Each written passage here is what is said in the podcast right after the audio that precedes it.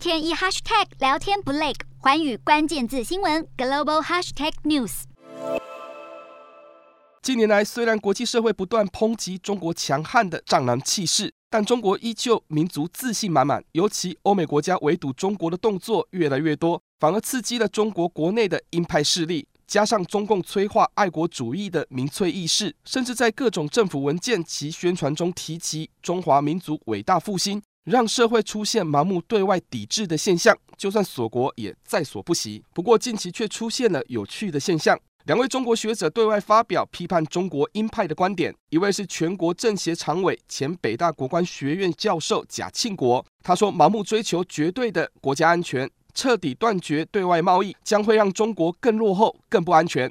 他认为，确保国家安全的做法就是多交友、少树敌，否则将重蹈前苏联瓦解的覆辙。另一位学者是北大社会学退休教授郑也夫，他在网络上发表短文《匹夫说台海》，直言反对武统、武力震慑的立场。文中提及，武力震慑会加剧仇恨，甚至诱发战争。武力政者只会抑制名义上的台独，却影响不了台湾独立的事实。必须先停止武力政者，才能约束战争，甚至才有和平统一的愿景。两位中国学者的观点，试图浇熄中国国内高涨的民族气焰。不过，中国持续对台军事恫吓、军机扰台的动作未停，恐怕不能太期待学者掷地有声的观点。回顾一九九六年的台海危机，中国进行威慑台湾的军事演习。据悉，就是中国内部鹰派势力抬头，而当时的时空环境跟当前的状态似有巧合之处。一九九六年的台海危机，台湾正值首次总统直选；二零二零年，台湾是第七次总统选举。